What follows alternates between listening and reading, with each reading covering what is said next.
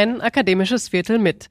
Ich begrüße alle Hörerinnen und Hörer sehr herzlich zum Podcast der Berlin-Brandenburgischen Akademie der Wissenschaften. In diesem Podcast treffe ich Forscherinnen und Forscher aus unserer Akademie. Über 300 Mitarbeiterinnen und Mitarbeiter erforschen und bewahren hier unser kulturelles Erbe.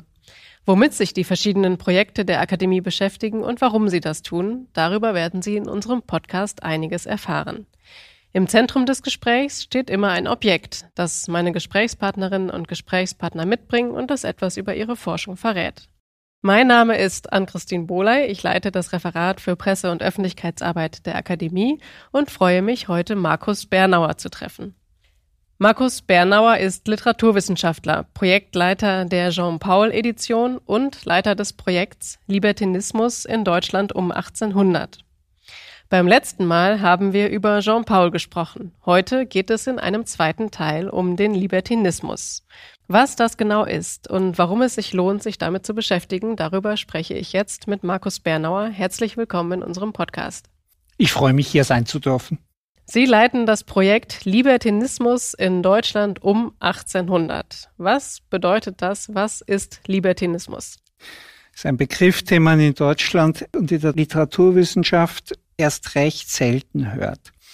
Es ist ein Phänomen, das zwei Seiten hat. Einerseits bezeichnet es das, was wir Freigeisterei nennen, seit dem 17. Jahrhundert recht verbreitet, auch im deutschen Sprachraum. Radikalaufklärung hat es Martin Mull so genannt, das heißt eine Tendenz, die die gesamte kirchliche, theologische Ordnung der Welt verwirft, die die Unsterblichkeit der Seele verwirft, die äh, Gott aus der Welt verbannt wissen will. Und ich sage das jetzt mit Absicht so, weil es da verschiedene Ausprägungen gibt. Also Freigeisterei, auch gelehrter Libertinismus genannt. Das ist die eine Seite. Die andere Seite, die sich vor allen Dingen in Frankreich verbreitet, ist eine Art literarischer Umsetzung dieser Gedankenwelt. Und zwar in einem Genre, das wir eigentlich aus der Literatur verbannt wissen wollen, in der Pornografie. Seit es Bücher gibt, seit dem frühen 16. Jahrhundert gibt es Pornografie und seit es Pornografie gibt, ist dieses Genre ein Mittel der Auseinandersetzung mit Gott und der Welt und zwar ein sehr direktes und sehr nachdrückliches Mittel. Die erste große Phase der Pornografie ist in Italien im frühen 16. Jahrhundert zu finden. Pietro Aretino ist ein Autor, den viele von Ihnen vielleicht kennen, dessen Namen Sie schon gehört haben. Es gibt andere, manche landeten auf dem Scheiterhaufen. Die zweite Phase der Pornografie, der pornografischen Literatur, die damit zu tun hat, beginnt in Frankreich in der Mitte des 17. Jahrhunderts. Und die dritte Phase ist dann die eigentliche Phase der libertinen Literatur ab der Regence, ab 1715 ungefähr. Und wir reden jetzt immer von Frankreich. Diese pornografischen Texte sind nicht einfach Texte zur Lustgewinnung der Leser. Dazu haben sie, wie wir aus einzelnen Zeugnissen äh, wissen, auch gedient, sondern es sind auch Texte, die mit der Theologie, die mit der Monarchie manchmal abrechnen. Man muss sie zweimal lesen, um es zu sehen, aber die äh, Geschichten von den lesbischen Orgien in Klöstern haben natürlich nicht nur den Sinn, eine besonders interessante Szenerie aufzubauen, sondern sie haben auch den Sinn, die christliche Moraltheologie ad absurdum zu führen. Denn da ist alles, muss ich glaube ich nicht erklären, da ist alles äh, schief und schräg. Und es gibt nun diese, dieses Genre, nach und nach auch in Deutschland. Es ist nie erforscht worden, systematisch. Interessanterweise, man ist nie alleine. Seit etwa 15 Jahren hat sich da auch was getan. Aber es bleibt ein Randgebiet, merkwürdigerweise, weil es Autoren gibt, die man eigentlich in diese libertine Welt hineinsortieren müsste. Ich bin aufgestoßen, als ich äh, vor 20 Jahren den Nachlass von Wilhelm Heinze ediert habe und mich immer gefragt habe, wie dieser Mann eigentlich in den Kontext seiner Zeit einzuordnen ist. Es tun sich meine Kolleginnen und Kollegen sehr, sehr schwer damit. Bis man einmal äh, so genau in diese Frühwerke hineinschaut, in die antiken Übersetzungen, also Petron, die Begebenheiten des Enkolb, das sicher eines der unverschämtesten und frechsten Bücher des 18. Jahrhunderts ist. Übrigens auch sehr häufig aufgelegt, Bücher des 18. Jahrhunderts bis heute, weil es eine antiken Übersetzung ist. Das war der Vorwand. Aber auch im Ardingello, im Nachlass und so weiter.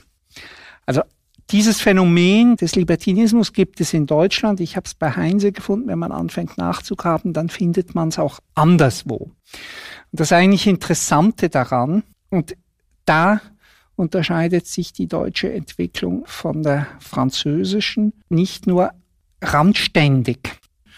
Wie man sich das erklären könnte, das wird an anderer Stelle dann einmal zu überlegen sein. Wir müssen uns vorstellen, dass die französischen Autoren, die in diese libertine Welt hineingehören, soweit sie überhaupt bekannt sind, eigentlich keine zentralen Figuren sind.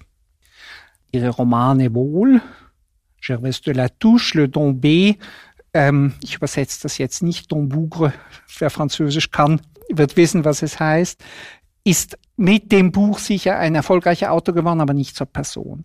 Und die einzigen beiden Autoren, bei denen das eine Rolle spielt, aber eben nur eine Rolle spielt, sind Diderot und Voltaire. In Deutschland ist es anders. In Deutschland gibt es libertine Themen, die ganz tief in den Kern der literarischen, und ich sage es jetzt mal bewusst provokativ, der literarischen Klassik hineinreichen. Neben Heinze ist der erfolgreichste und prägendste libertine Autor, den wir haben, Goethe. Und wenn man einmal in die verschiedenen Texte hineinschaut, wird man sehr, sehr schnell finden. Und selbst die Pornografie findet man bei Goethe, wenn man sich Mühe gibt. Ist der Libertinismus denn ein rein männliches Phänomen, was die Autoren und die Leserkreise angeht, oder gab es auch einen weiblichen Libertinismus? Das ist eine gute Frage. Es gibt in Frankreich und es gibt um 1800 oder in den 90er Jahren hier in Berlin durchaus eine libertine Kultur, an der Frauen einen entscheidenden Anteil haben. Es gibt also eine weibliche Libertinage in Frankreich, daran kann gar kein Zweifel bestehen. Es gibt keine Autorinnen, denen wir wirklich eindeutig Bücher zuweisen können, wie wir das bei den Männern können. Das liegt aber auch daran, dass wir bei vielen der Texte gar nicht wissen, wer sie verfasst hat. Es gibt Zuschreibungen des 19. und frühen 20. Jahrhunderts im deutschen Sprachraum und ich beschränke mich jetzt mal darauf, die im Wesentlichen haltlos sind. Bei vielen Büchern haben wir gar keine Zuschreibungen, die sind anonym. Also wir haben keine Ahnung, wie die Frauen in diese Literaturproduktion eingebunden waren. Wäre eine interessante Frage, aber wir schaffen es schon so nicht, die zuzuweisen, weil wir einfach das Material nicht haben, um das mit Sicherheit zu tun. Und die, die reine Vermutung, es war eine Frau, weil äh, die unterschätzt, glaube ich, die Möglichkeiten der Camouflage. Jetzt wären wir natürlich sehr neugierig, mal ein Beispiel Libertiner Literatur zu hören. Und wenn ich das richtig sehe, haben Sie uns auch eines mitgebracht.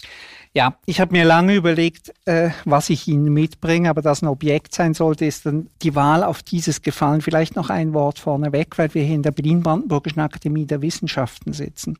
Oben hängt die Präsidentengalerie. Und einer der wichtigsten Autoren des Libertinismus in Frankreich hängt in dieser Präsidentengalerie. Ich habe das mal dem Grötschel gezeigt, der hat sich sehr gewundert. Der Marquis Boyer d'Argent, die Rolle des Präsidenten gab es ja nicht, sondern es waren Direktoren, war Direktor der Literaturklasse, ein Günstling Friedrichs II. und der Verfasser der Therese Philosoph. Vermutlich der Verfasser, ganz sicher können wir auch da nicht sein. Und nach allem, was wir wissen, ist dieser Roman, der tatsächlich pornografische und philosophische Passagen eng verbindet, hier in Berlin entstanden. Zu der Zeit, als der Marquis bereits hier im Hause eine entscheidende Rolle gespielt hat. Also eine sehr amüsante Geschichte. Es ist ein inzwischen ganz berühmtes Buch in Frankreich. Als Autor war er auch sonst präsent, aber nicht von dieser Bedeutung.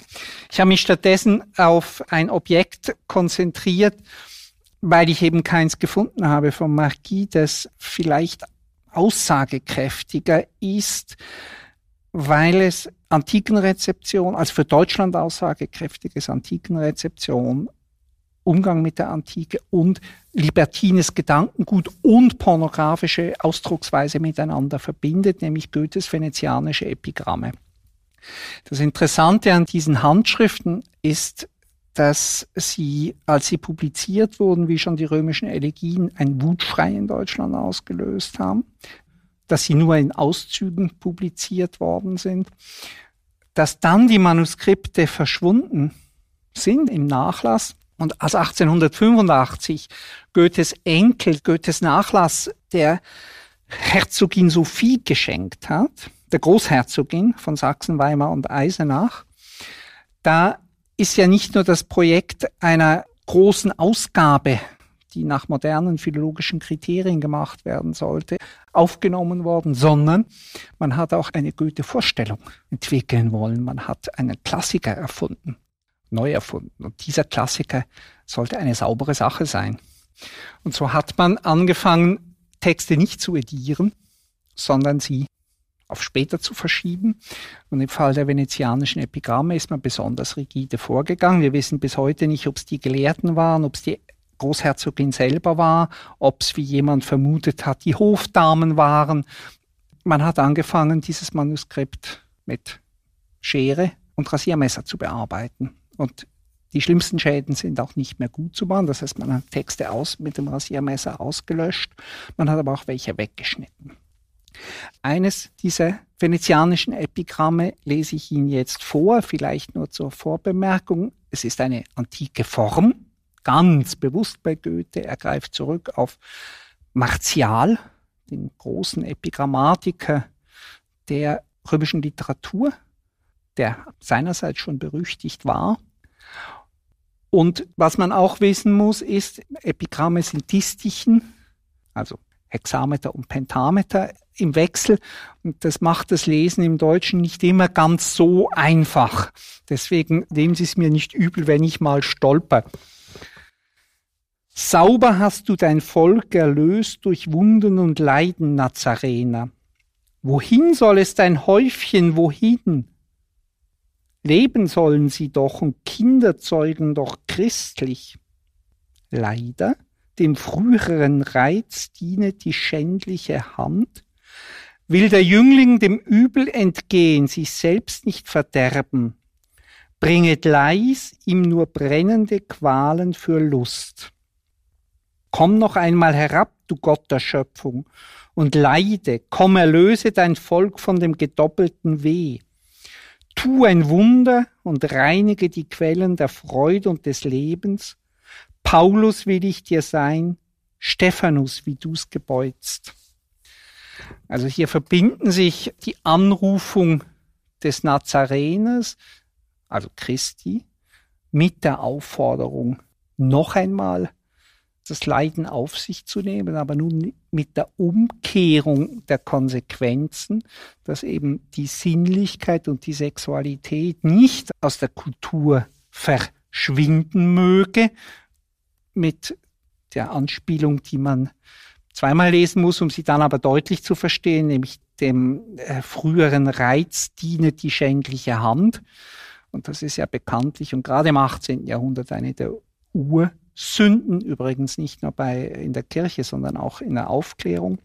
Und Goethe oder das lyrische Ich bietet sich dann an, für diesen neuen Christus Paulus zu sein oder der Märtyrer Stephanus, der sich steinigen lässt. Es ist eine ziemliche Ungeheuerlichkeit, was hier steht, also die Anrufung Christi als Erlöser vom Christentum. Und es zeigt auch, dass diese Texte keineswegs prüde sind, auch aus heutiger Sicht, sondern eher im Gegenteil. Ich äh, habe immer noch das Gefühl, und ich habe diese Erfahrung auch mit Studenten gemacht, dass sie äh, vor diesen Texten oft zurückschrecken. Wenn sie denn mal sich darauf einlassen und schauen, was da wirklich drinsteht. Es sind viele Ungeheuerlichkeiten, die eben einem Klassiker schlecht anstehen, einen Autor wirklich interessant machen. Ich möchte Sie zum Schluss noch fragen nach einem Bezug zur Gegenwart, weil Sie in Ihrem Projekt auch schreiben oder in Ihrer Projektvorstellung, dass Sie die Bedeutung des libertinen Teils der Aufklärung für die Gegenwart untersuchen möchten. Sind Sie da fündig geworden oder was bedeutet das?